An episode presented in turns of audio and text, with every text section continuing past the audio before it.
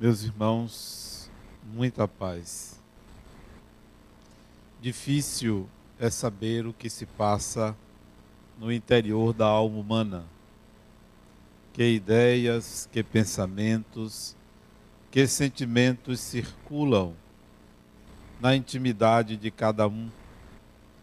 Às vezes estamos ao lado de uma pessoa e não temos a menor noção do que se passa no seu mundo interior. Pensamos até que conhecemos aquela pessoa. Às vezes é um filho, é pai, é a mãe, é o companheiro a companheira, mas nem por isso é suficiente para a gente ter certeza o que se passa de fato no interior, na intimidade. Qual a trajetória daquele espírito? Que dramas viveu? Que experiências teve ao longo de várias encarnações? Mal conhecemos a atual encarnação e apenas uma parte dela. Muitos são os dramas humanos, mas também muitas são as alegrias. Não há nenhum espírito que numa encarnação não tenha tido uma experiência alegre, agradável, ditosa. Não podemos olhar o ser humano apenas pelo lado negativo, pelo lado mórbido, pelas experiências que não foram bem sucedidas, Afinal de contas, nós somos filhos de Deus e Deus não reservaria à sua criatura, à sua cria, apenas sofrimento, apenas o mal, o equívoco, a dor. Claro que nós temos muita coisa de bom dentro da alma humana, dentro do ser humano.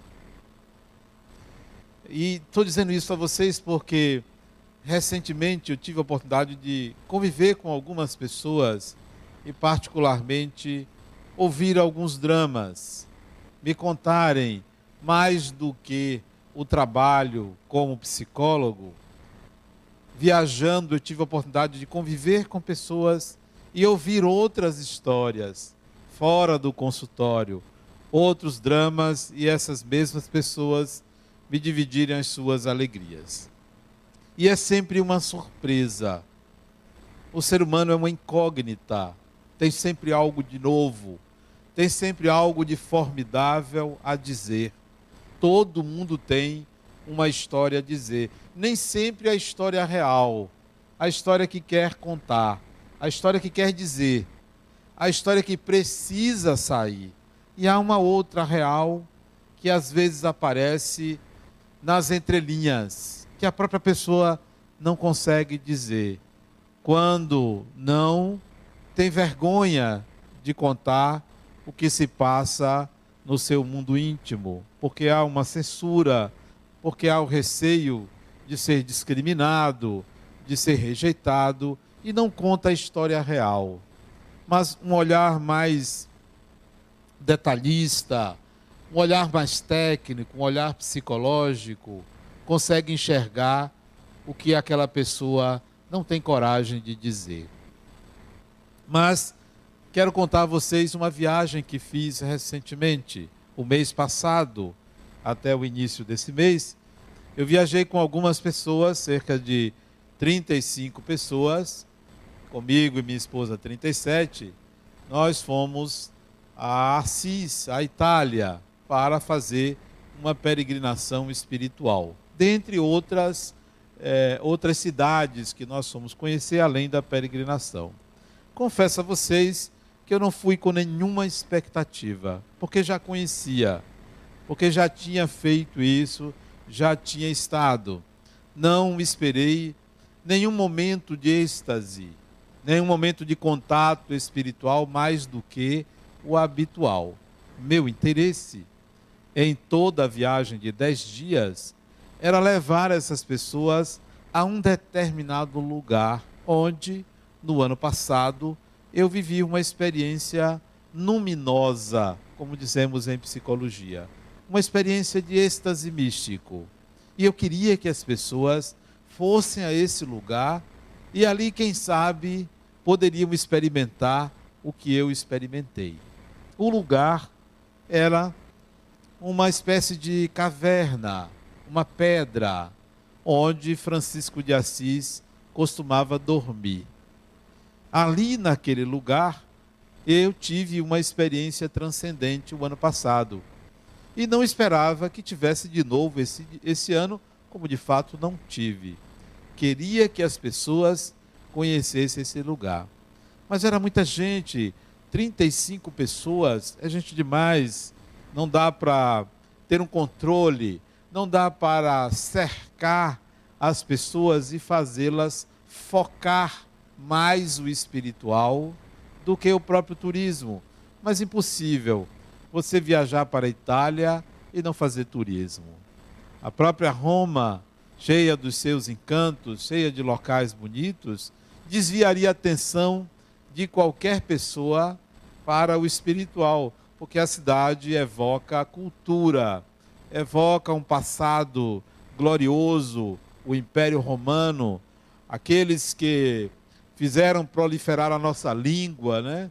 a língua latina. Então, é, é, é sempre uma oportunidade de você entrar em contato com a história da própria humanidade. Então, o espiritual ficaria em segundo plano, como ficou, mas eu já tinha ideia que isso poderia acontecer, isso estava dentro do previsto. Mas seguimos viagem. E eu aconselhei as pessoas que cada um fizesse a sua viagem particular. Porque geralmente nós fazemos três viagens quando viajamos em grupo. Uma é aquela viagem interior, para mim é a mais importante. O que é que eu quero viajando? O que é que eu quero para mim? O que é que eu quero ganhar? O que é que eu quero viver? O que é que eu quero sentir? Essa é a minha viagem, a viagem número um. A viagem número dois é a viagem que você compartilha com quem você viaja é a viagem do grupo.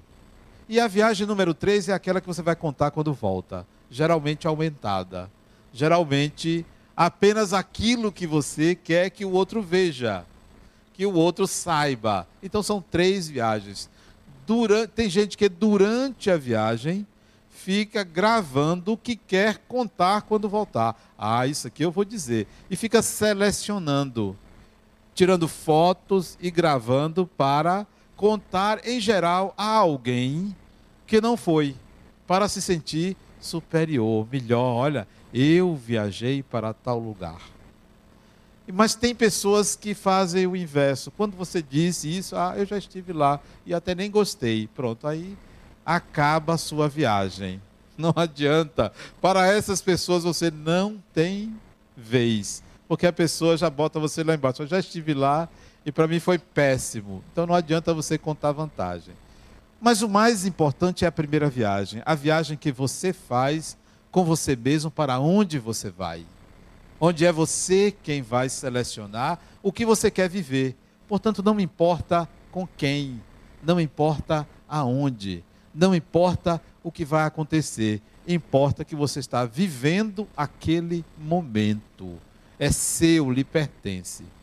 E eu fui com esse propósito de viver o meu momento. estava conduzindo parcialmente um grupo, me interessava é, fazer com que as pessoas sentissem alguma coisa.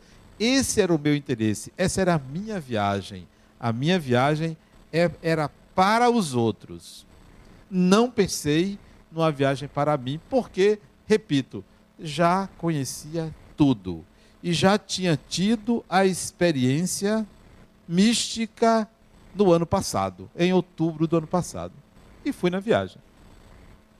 Viajar pelos caminhos de Francisco de Assis é sempre uma experiência inusitada, diferente, porque você vai ser surpreendido com algo que lhe chama atenção para a pujança da humildade de Francisco. E isso contrasta com a nossa vaidade, contrasta com o nosso orgulho. Então, todos são tomados por um sentimento de pequenez. Como eu sou pequeno diante de alguém que se fez tão pequeno que se tornou grande. Então, o contraste é evidente. Não importa a suntuosidade das igrejas, o que a Igreja Católica fez com o nome de Francisco, mas todo mundo vê, principalmente, a humildade dele. A crítica à igreja fica de lado, porque a humildade dele derruba qualquer um que entre em contato com a trajetória dele. E aí fomos. E eu já estava cansado de entrar e sair de igreja. Nunca gostei de igreja, isso eu já sempre confessei. Nada contra a igreja, quem gosta de igreja, quem entra em igreja e quem se sente ali envolvido por, pela sua fé. Adenauer não é assim. Igreja para mim é igual ao centro espírita, a um salão, à rua. É a mesma coisa, uma casa. Sempre com todo respeito. Bom, estava cansado de entrar e sair de igreja. Entrar e sair de igreja, entrar e sair de igreja. Eu já não aguentava mais as pessoas falarem dos rococós, do século não sei quanto, do ano de não sei quanto, do pintor não sei o que lá. Eu já não ouvia mais nada. Eu estava ali doido para o tempo passar. E na expectativa de que as pessoas tivessem a sua experiência mística. E devem ter tido. Devem ter tido. Foi muito bom. E eu me lembro que, na vez que eu fui, em outubro, eu fui a um local chamado é, Ermo de Cárceres. Ermo de Um lugar muito afastado, uma montanha lá em cima. E lá eu vi as privações de Francisco. E eu pensei assim: as pessoas que vierem aqui, que eu vou trazer aqui, vão sentir o que eu senti. Como indivíduo, no século XIII, século XII, século XIII, conseguiu viver nesse lugar com total privação, que a sua luminosidade é que fez com que a humanidade o conhecesse, não pela privação, porque só um indivíduo iluminado conseguiria viver ali totalmente privado de qualquer conforto que vocês imaginarem. E ele iluminou a Idade Média, ele iluminou a humanidade. Eu disse: as pessoas vão sentir alguma coisa. E muita gente sentiu. Pois bem, saímos dali, eu doido para aquele negócio acabar. Né? Já estava, isso já era talvez o antepenúltimo dia. Eu já queria ir embora para fazer uma outra viagem. Porque eu fiz uma viagem de 10 dias com as pessoas e uma outra viagem de uma semana em particular com outro casal uma viagem de turismo. Mas também eu queria conhecer a Andaluzia, o sul da Espanha. E fomos. Mas chegou num determinado lugar que eu confesso a vocês que eu me desconheci. O guia nos levou a uma igreja chamada de São Damião. Mais uma igreja eu já queria ficar do lado de fora, mas seria uma descortesia muito grande eu estar conduzindo o grupo e ficar do lado de fora. Todo mundo entrar e ficar do lado de fora. E eu já entrei assim, tomara que isso acabe logo. Sabe quando você não quer ir a um lugar? Eu já estava assim, àquela altura, porque era mais uma igreja para entrar. Entrei. Comecei a sentir um negócio diferente. Sabe o sentimento que eu comecei a sentir? De ter que olhar para baixo, de me curvar. Uma coisa diferente. Eu sou uma pessoa muito vaidosa, eu ando de nariz empinado. E eu ter que me curvar dentro dessa igreja, eu achei diferente isso. Mas fui. Fui, entra aqui, sai ali, até que o guia diz assim: a próxima sala é uma sala onde elas, as freiras, costumavam fazer as suas orações. Era uma capelazinha dentro dessa igreja. Eu não contei conversa, eu disse, essa eu vou passar rápido. E vi uma escadinha de subida, eu disse, eu vou subir nessa escada. Para que eu fiz isso? Subi essa escadinha, quatro ou cinco degraus, e cheguei a um salãozinho pequeno que deve ser um, um cesto desse salão aqui, pequenininho. E eu vi um vaso de flores, o salão estava vazio, vaso de flores, uma cruz.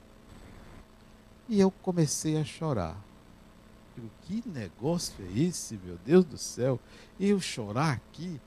Eu aí me encostei num canto com vergonha, porque se as pessoas me vissem chorar, iriam querer me consolar, só que não ia saber do que, nem eu saberia explicar.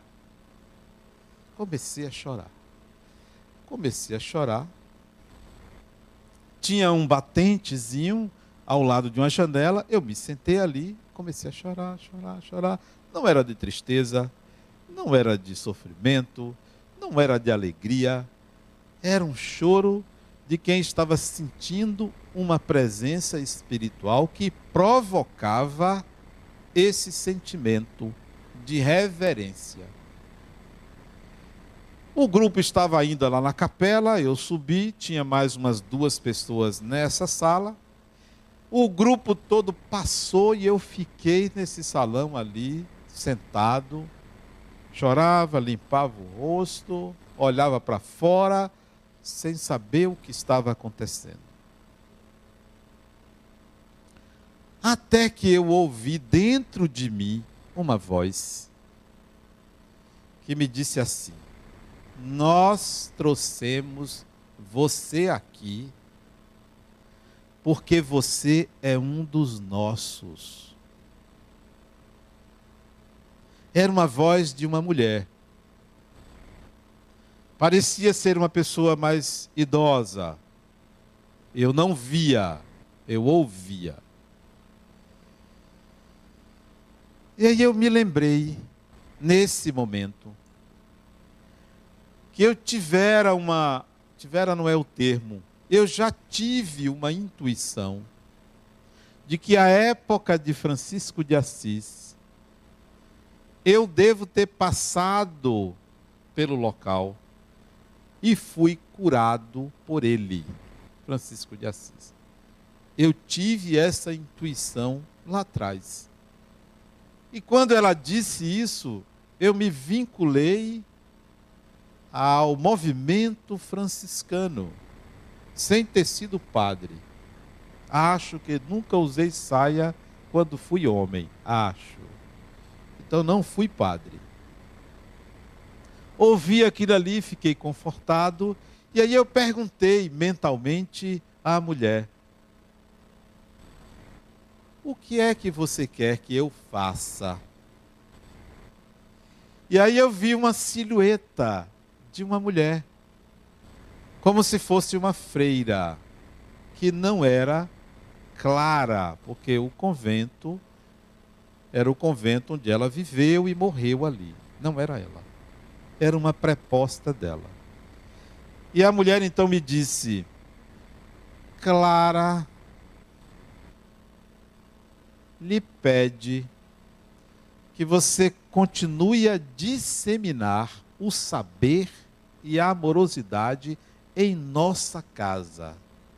Clara pede que você continue a disseminar o saber e a amorosidade em nossa casa referindo-se a esta casa aqui, à Fundação La Harmonia, em especial ao Centro Espírita Harmonia. E esse diálogo estava em minha mente e o choro continuava. Chegou a molhar minha camisa. Tinha um companheiro de costas olhando para a cruz. Eu me levantei e abracei ele. Quando eu abracei ele, sabe o que aconteceu? Ele começou a chorar também. Ele, eu nas costas dele. Ele é mais alto que eu. Ele é mais alto que eu. Eu botei meu rosto nas costas dele para chorar. E ele começou a soluçar. Parecia um samba. Ele soluçando de um lado e eu do outro nas costas dele. Ele chorava, chorava. E eu divisei também uma mulher. Depois eu conversei com ela. que ela encostou, tinha uma cruz mais adiante com o Cristo crucificado. Eu nem gosto dessas essas imagens, mas ela encostou o rosto dela nos pés. Quando ela encostou o rosto nos pés da cruz, ela passou a chorar também. Só tínhamos nós três chorões naquela sala. Eu abraçado com o Fernando que fez a palestra na quinta-feira passada, eu abraçado nas costas dele, ele chorava, eu chorava e a mulher chorava lá. Os três choravam. Pelo mesmo motivo. Qual motivo? Êxtase, experiência luminosa, mística, contato espiritual, conexão com algo muito maior, conexão com algo mais profundo. E ali eu fiquei me desgarrei um pouco dele, voltei a sentar-me naquele local, junto da janela, a meditar sobre a vida. Sobre os momentos que nós temos de espiritualidade e não aproveitamos. Ficamos pedindo obrigações que são nossas para os espíritos fazerem. Ficamos pedindo aquilo que nos compete fazer, gastando as nossas energias, promovendo um processo de autotransformação, a gente entrega aos espíritos, pedindo proteção. Não pergunta o que, que eu devo fazer, o que, que me cabe fazer, qual é a minha responsabilidade. Não, a gente quer a benesse. Afinal de contas, o que, que a gente diz? Eu faço isso, eu faço aquilo, eu ajudo as pessoas. Começa a enumerar as suas virtudes e possíveis créditos para pedir em troca benesses espirituais. Não, isso não é espiritualidade, isso é comércio. Isso é troca. Você já teve sua paga. Saí dali daquela igrejinha dizendo assim: ganhei a viagem. Pronto. Sem a menor expectativa de que aquilo acontecesse, não fui com esse propósito. Ao contrário, eu entrei ali contrariado, porque eu estava já cansado de entrar e sair em igreja, porque não tem como. Francisco foi pedreiro. Enquanto Jesus foi carpinteiro, Francisco de Assis foi pedreiro. Ele saiu construindo, reformando e construindo igreja. Então, se quer fazer o caminho de Francisco de Assis, você vai ter que entrar em muita igreja. Então, eu já estava ali, já no meu limite, mas eu tinha que fazer. Mas foi uma experiência para mim extremamente gratificante. Não pelo contato espiritual, porque contato com os espíritos para mim é algo comum sem nenhuma vaidade em relação a isso, até porque todos nós temos contato com os espíritos. A nossa ignorância, a falta de investimento na relação com os espíritos nos leva a bloquear isso, a achar que não acontece. Quantos diálogos mentais seus são conversas, ou monólogos mentais são diálogos espirituais mas nós não estamos habituados a isso. Não somos treinados, não somos educados para fazer isso. Então, para mim, contato com o espiritual é algo natural, normal. Até mesmo contato com espíritos ligados a pessoas das minhas relações. Contato com os espíritos em ambiente profissional em que a pessoa nem sabe disso, nem sabe que está havendo um contato com o espírito que está presente numa sessão de terapia, num lugar público. Porque desde a adolescência fazendo isso. 30, 40 anos fazendo isso. Então você se habitua a saber que você está conversando com alguém. Parece esquizofrenia, mas ela está sob controle. Então, Não é a questão de chegar lá em Assis, foi em Assis isso, e ter um contato com o Espírito. Foi o sentimento. Para mim, o inusitado foi o sentimento. Eu nunca tinha sentido algo tão forte. E não era um choro de tristeza, nem de alegria, nem de pesar, nem de medo, nem de coisa nenhuma. Era um sentimento diferente de êxtase, de paz. Não me fez, é, não me causou qualquer tipo de pesar, nem eu mudei depois, porque tem gente que muda. Não, eu só queria saber o seguinte: o que é que eu devo fazer? Não quero que me dê nada. Não quero que me proporcione nada, porque creio que nós devemos, como espíritas, conscientemente atuar na vida e resolver a própria vida. Não entregar para os espíritos resolverem as nossas vidas. Não, eu vou resolver a minha vida. Agora, me dê um caminho, uma luz, uma informação, uma pista. Me diga mais ou menos por onde eu devo começar. Sim, isso eu quero mas substituir a minha responsabilidade não cabe. Seguimos a viagem. Já tinha ganho a viagem, aí eu entrei em igreja com a maior tranquilidade, com a maior boa vontade. Aí a coisa ficou mais fácil porque a minha viagem ali foi coroada. O resto da viagem não poderia ser melhor. Acontece que foi, porque nós tivemos, eu tive a oportunidade de viver outras experiências com as pessoas, de ter contato com os espíritos. Interessante que nós descemos para uma igreja chamada de Porciúncula.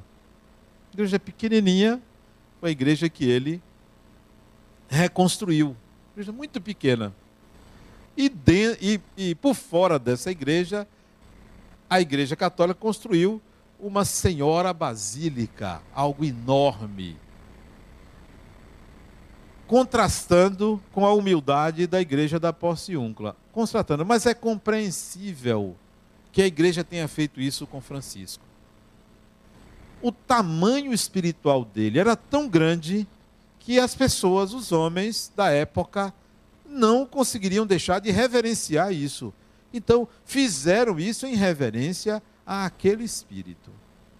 Pois bem, se eu vou na Porciúncula, igreja pequena, e realmente é pequena, deve ter é, 30 metros quadrados, pequenininha.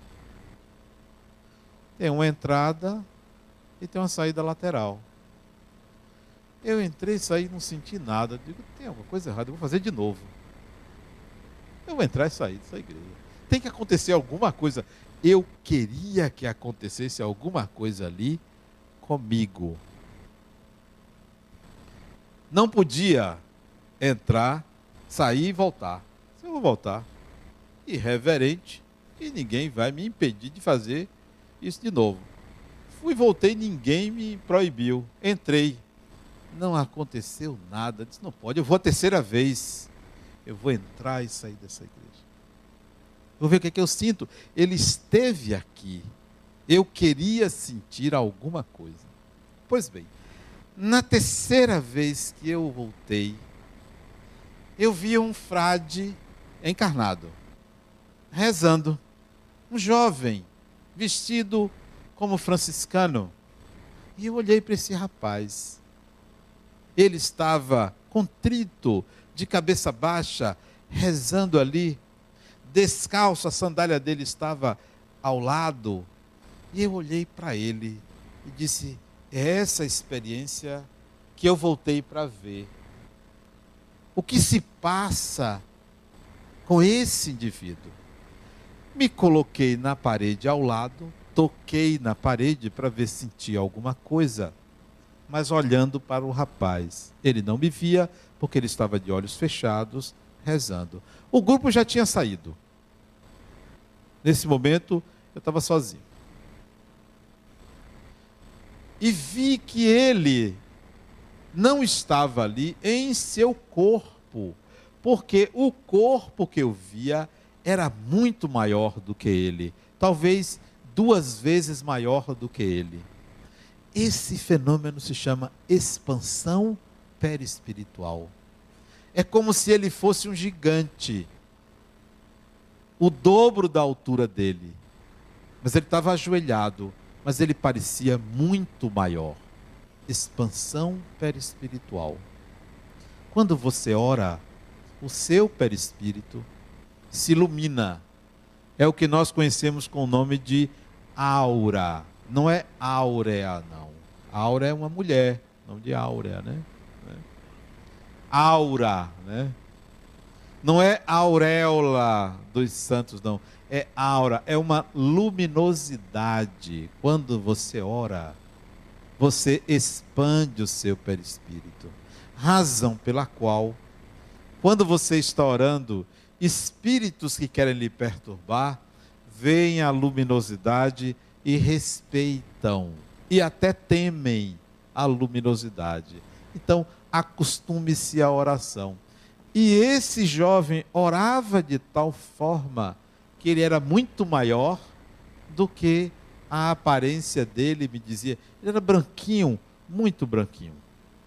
Foi para mim uma experiência gratificante de ver a expansão do perispírito dele.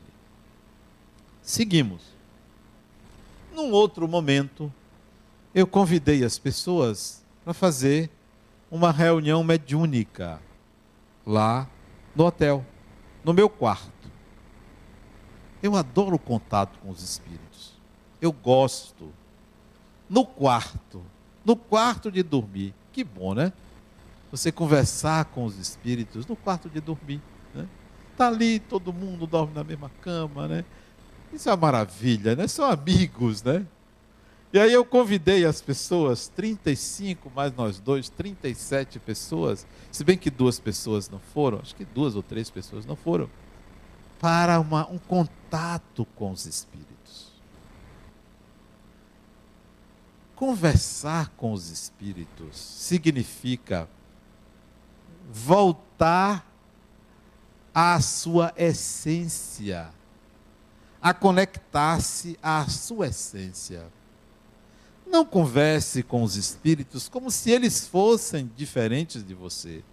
É uma conversa com a sua própria natureza. É saber que você está conversando com pessoas que pensam e sentem como você. E ali, naquela, naquele quarto, estava apinhado de gente. Em cima da cama, só não tinha debaixo da cama, mas do lado, tinha gente em tudo quanto é lugar do quarto. Até na porta do banheiro tinha gente. Fizemos a reunião. Muita gente viu entidades espirituais, mas o que me chamava a atenção, sabe o que era? Eu até nem gosto deles.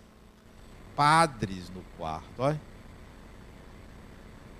Franciscano para dar de cacete. Parecia campeonato de futebol. Gente que não acabava mais.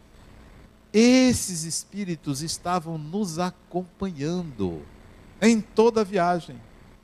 E eu, olha que não foi eu que convidei, né? Não foi eu que convidei, mas eles fizeram como se fosse uma equipe de segurança, de proteção. Por isso que a viagem transcorreu na maior tranquilidade. Muitas críticas de muita gente, mas não aconteceu nada demais.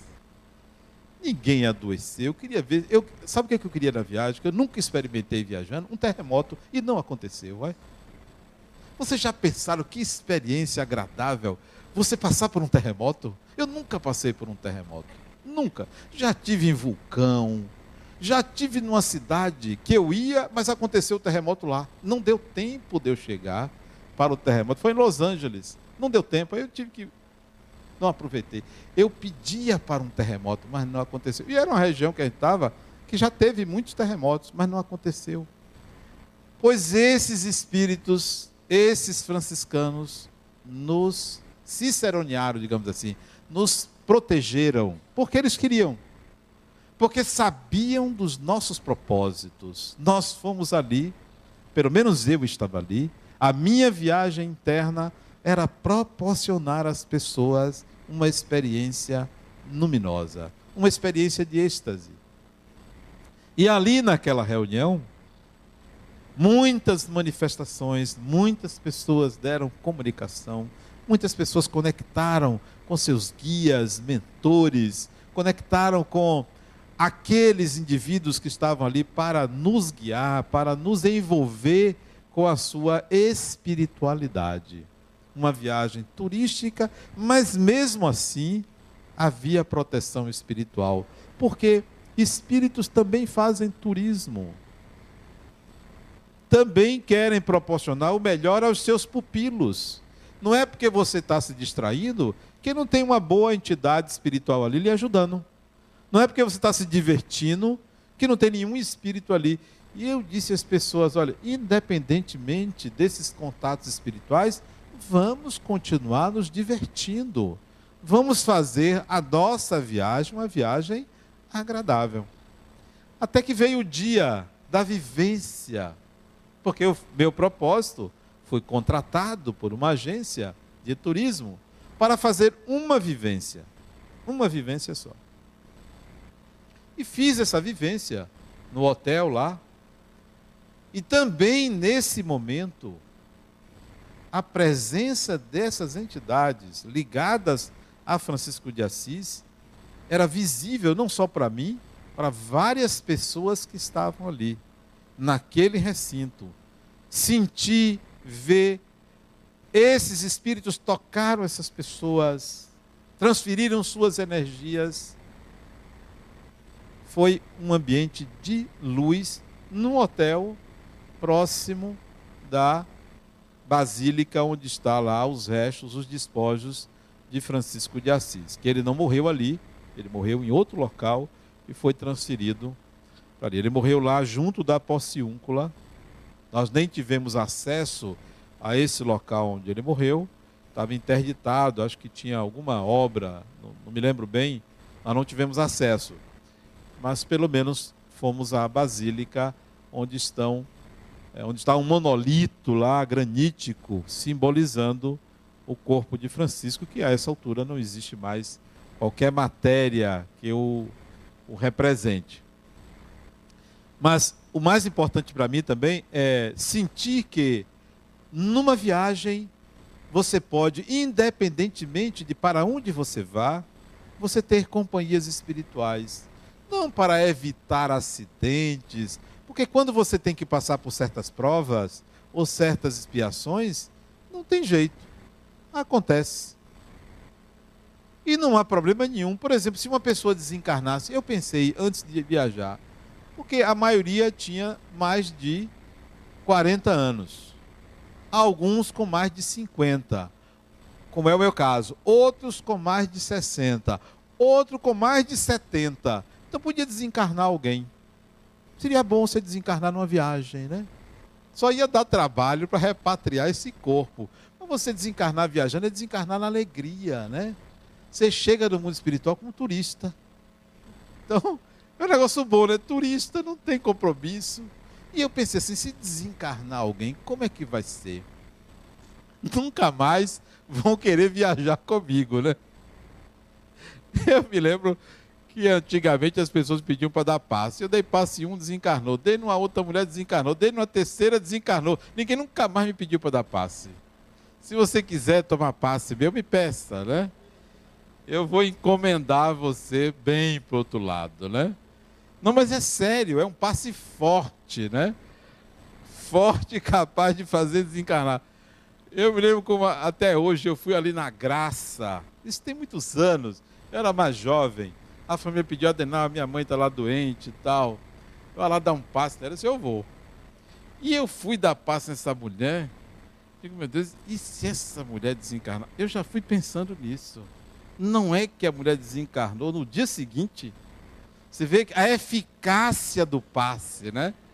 Você deu hoje, amanhã a pessoa foi embora. E não era uma pessoa muito idosa, não. A doença não era tão grave, não. É o passe que é forte, né? é aquele que pega mesmo. Então, eu até já me perdi do que eu estava falando. Estava onde? Estava lá na, na igreja, não estava? Não, já não estava, já passei dessa. Né? Pois bem, essas companhias espirituais não tem nada a ver com proteção, não é para proteção, para proteger de, de acidentes, é, de doenças. São companhias. Viajam conosco, participam de nossas vidas, né? graças à mediunidade, porque todos somos médiums. Todo indivíduo tem a sensibilidade de ser influenciado por um ou mais espíritos, geralmente influenciado para o bem, geralmente. Uma minoria perturbada é que é obsidiada.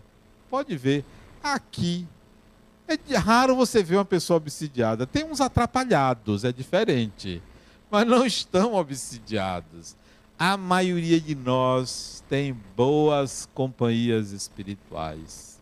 É que nós temos um ranço de acreditar que nós é que criamos o mal. Nós temos uma tradição de acreditar que o mínimo equívoco gera uma doença. Foi incutido em nossa mente que nós somos responsáveis pelo mal e por isso que a gente tem problemas. Nós temos problemas porque somos ignorantes nós estamos aprendendo a viver. A vida humana tem pouco tempo, enquanto o princípio espiritual tem mais de 3,5 bilhões de anos, a vida humana não tem mais do que um milhão de anos. Então, nós estamos aprendendo a viver, nós estamos aprendendo a compartilhar, nós estamos aprendendo a construir a própria identidade. É por isso que a gente erra. Nós erramos por ignorância. Mesmo aqueles que erram intencionalmente, erram por ignorância. E se a gente tirar o peso da culpa, nós vamos sintonizar com os espíritos, aproveitando muito mais do que a gente aproveita fazendo pedidos de futilidades ou de é, atitudes ou benesses que nos cabe conquistar diretamente. Essa viagem para mim foi uma experiência diferente porque eu estou acostumado a levar grupos para o interior da Bahia, para o Capão, para cidades mais próximas aqui, para fazer retiro, para fazer imersão, para fazer trabalhos psicológicos, para fazer reuniões mediúnicas. Há muitos anos eu faço isso. Acho que desde a década de 90 eu faço isso. Mas nunca tinha levado um grupo para fora. Foi bom. Só acho que foi muita gente. 37 pessoas ao todo comigo. É muita gente. Próxima vez, vou levar um grupo menor máximo 25 pessoas, no máximo. Um grupo mais coeso. Pessoas que estejam de fato envolvidas numa proposta de imersão espiritual. Levar as pessoas para um contato real com a espiritualidade, porque o, o mundo, a terra, pertence ao espírito. E a gente pode fazer esse contato em qualquer lugar. Basta que a gente queira e quando a gente faz parte de um trabalho, de um grupo, isso pode se dar de uma forma coletiva, mais intensa, porque nós estamos envolvidos por uma proposta de trabalho. Então eu levaria assim, talvez o ano que vem eu faça isso. Eu soube que no ano que vem, nessa época, vai acontecer um grande encontro aqui no Brasil chamado Copa do Mundo. Eu soube, alguém me falou aí. Diz que vai ser um problema sério. Porque é feriado em cima de feriado. O baiano já gosta de feriado. Qualquer coisinha é feriado. O jogo da Copa das Confederações era de noite, deram feriado. Mas feriado é de dia. Você não faz feriado à noite. Porque podia ter feriado até meio-dia, de meio-dia em diante. Não tem. Ah, o jogo era de noite, deram feriado o dia inteiro. Talvez para não passar vergonha da impossibilidade da mobilidade, né? Então, se agora na Copa das Confederações deram feriado, imagine quando vier a Copa do Mundo, ninguém vai querer trabalhar. O mês vai ser morto, né? Porque dão mais ênfase ao esporte do que à saúde, do que à educação, do que à mobilidade do trabalhador. Infelizmente, nós estamos ainda nesse estágio em que a prioridade é o circo de Roma. É o circo de Roma. O nosso estádio de futebol é uma espécie de coliseu romano. É uma espécie de local de diversão para que a gente desvie a atenção de questões mais sérias. Então, talvez o ano que vem, aproveitando os feriados, eu resolva fazer uma outra viagem dessa vez para um local um pouquinho mais distante, talvez para o Nepal. Eu tenho pensado muito no Nepal, eu não sei nem onde é, não sei nem para que lado é, mas esse nome veio à minha mente. Quem sabe para o Nepal, né? Um lugar assim distante, uma montanha. Quem sabe um local que possa ter um terremoto para a gente experimentar, né? Uma, uma erupção vulcânica, né? Um lugar assim diferente para a gente entrar em contato com a natureza. A gente não precisa ir tão distante, não. Se a gente conseguir viver essas experiências que a gente vive, experiências espirituais, no ambiente doméstico, dentro de casa, nós ganhamos a encarnação. Se você buscar a experiência mística no ambiente da sua casa, com o empregado, empregada, com seu marido, com sua esposa, com o filho, com o irmão, com a irmã, com o neto, com a neta, você vai ter o mesmo êxtase místico que você pode encontrar num lugar como esse. Porque quem faz é você. É você que atrai. Eu me lembro de uma conversa que eu tive com meu amigo Djalma Margolo. Ele disse: Adenauer, eu já vi que se a gente fizer um lobby os espíritos dão suas manifestações. Eu disse, como é, Djalma? Eu disse, olha, é o seguinte. Eu sempre pedi aos espíritos que mandasse uma mensagem de um parente meu, de minha mãe, e nunca recebi. Mas quando eu me tornei amigo de um médium, pois por causa dessa amizade eu recebi uma mensagem você veja como o lobby funciona. A amizade fez isso. Indiretamente eu fui agraciado com a mensagem. Se isso, se é assim, nós podemos atrair para o ambiente da nossa casa experiências transcendentes. Experiências diferentes, contato com os espíritos conversas de fato transcendentes. Mas o que, é que a gente fica pensando em casa? O que é, que roupa o vizinho ou a vizinha está usando? Qual a cor do esmalte? Qual o carro que ele saiu? Nós ficamos mais antenados nas coisas da matéria que a gente esquece as coisas do espírito. Então, eu convido vocês a viajar comigo.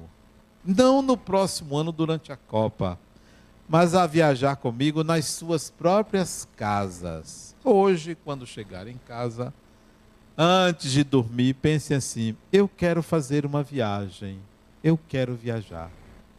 Para onde eu vou? Interessante, aproveitando, que eu sou uma pessoa que eu, eu não sei o que é insônia.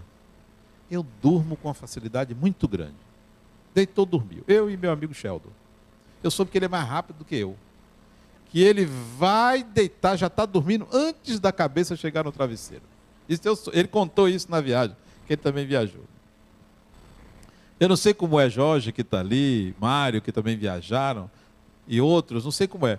mas eu tenho uma facilidade muito grande de dormir. Muito grande. Não é porque eu estou cansado, não. Se eu acordar quiser dormir de novo, eu durmo.